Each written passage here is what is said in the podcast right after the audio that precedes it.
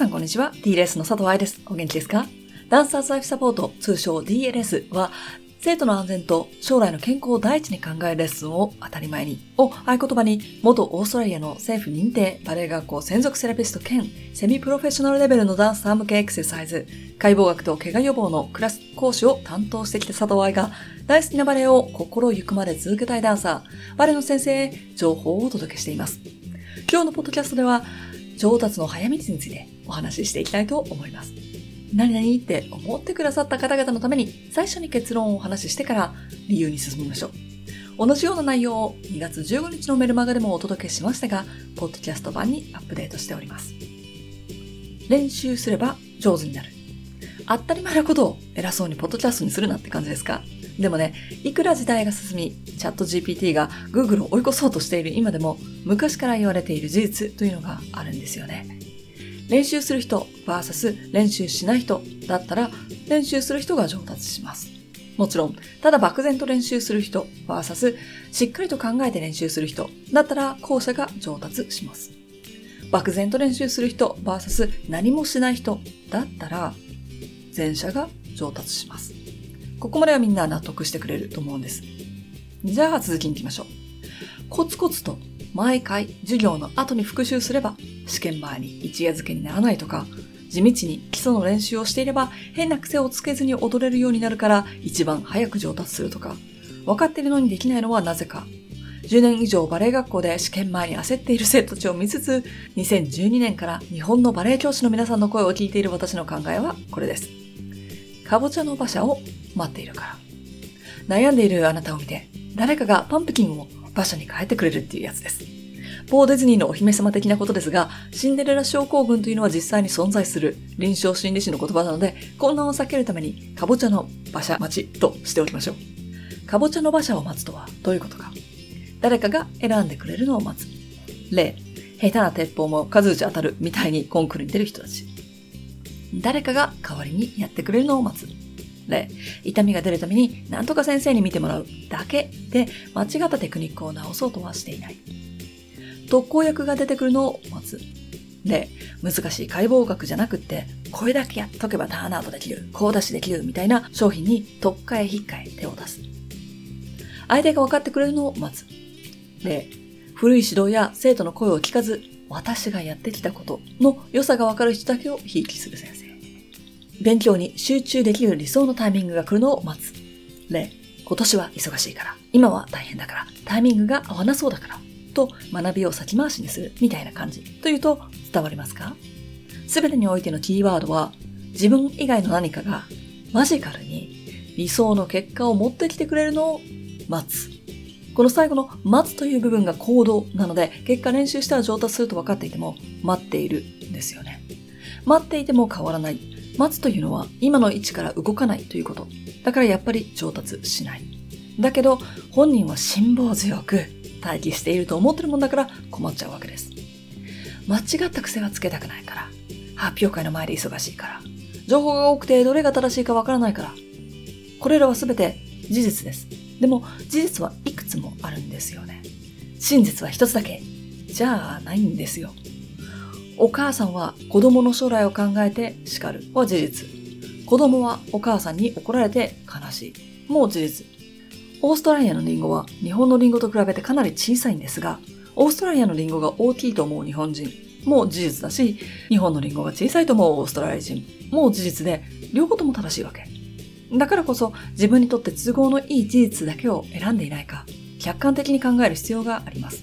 特に大人になってくると、今までの人生経験でたくさんの事実を選べちゃうから。間違った癖をつけたくないからもう事実だし、だからといって基礎からやり直したくないと考えているのも事実かもしれません。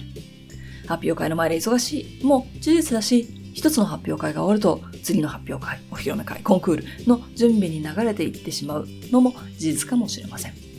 忙しいと思ってるだけで実は無駄に時間を使ってるなんていうのも事実かもしれません。特に何度も発表会をやってるのに準備がプロセス化していないんだったら毎回ゼロから作らなくて済む部分があったのにやってないってことでしょ。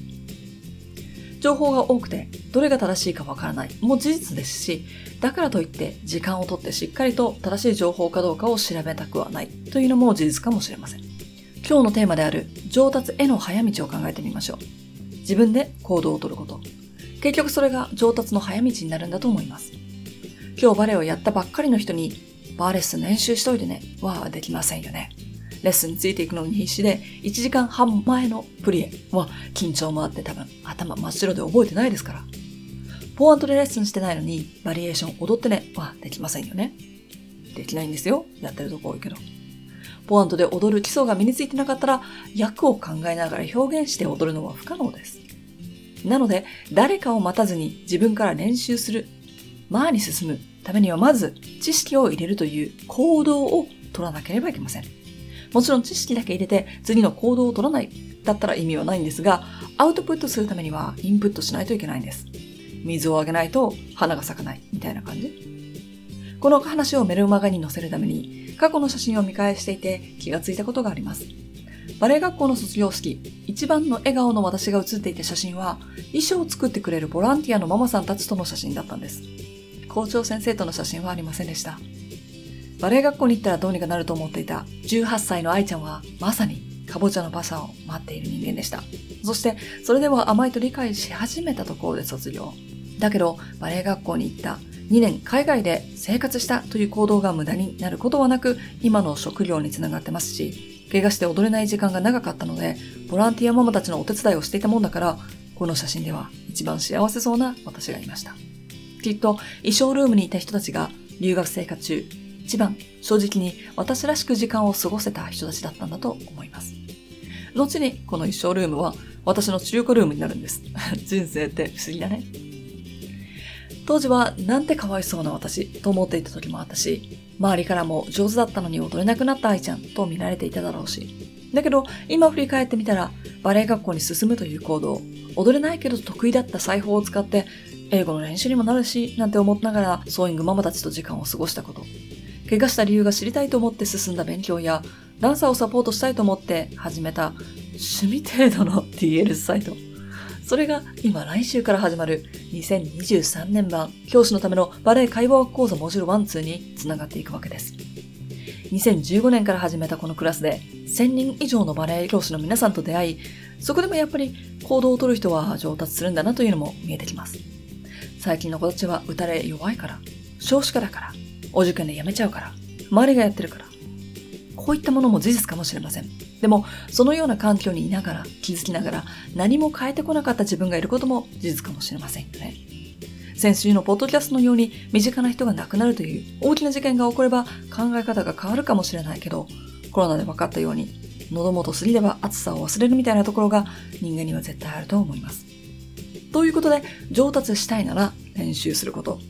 練習というと、どのメソッドがとか、何時間やればとか気にしてしまう人がいると思うし、それが分かってから一番いい状態で練習を始めようと思っている人たちもいるかもしれない。でも、練習とは行動です。行動はやってみないとわからないところもあり、実際にやるから学べることがたくさんあります。知識を入れるも行動です。それだけじゃ足りないけど。プリエに対してたくさん勉強するのも大事でしょう。私はプリエで一冊本を書いていますから。でも、振りをやったことがない人たち向けの本ではありません。解剖学、バレエレッスン、そしてお家でできるエクササイズをワンセットにした本ですよね。つまり、行動を起こしてほしいなと思いながら、皆さんにお届けしています。だって、行動を取らなかったら、練習をしなかったら、上達は絶対にありえないのだから。この春、私と一緒にまず行動を取るとやる気になった人は、ダンサーのセミナーと教師のためのバレエ解剖学講座モジュール1、2へどうぞ。すぐにスタジオで使える知識をお届けすることをお約束していますが、もしかしたらそれだけでなく、新しい道、コネクション、好きな分野が見つかるかもしれません。このポッドキャストが出る3月3日には、教師のためのバレエ解剖学講座モジュール1、2の申し込みが終了してしまいます。今、すぐに行動を起こしてくださいね。今日も最後まで聞いてくださってどうもありがとうございました。また来週ポッドキャストでもしくはスタートしたセミナーシーズンでお会いいたしましょう。ハッピーランディング、佐藤愛でした。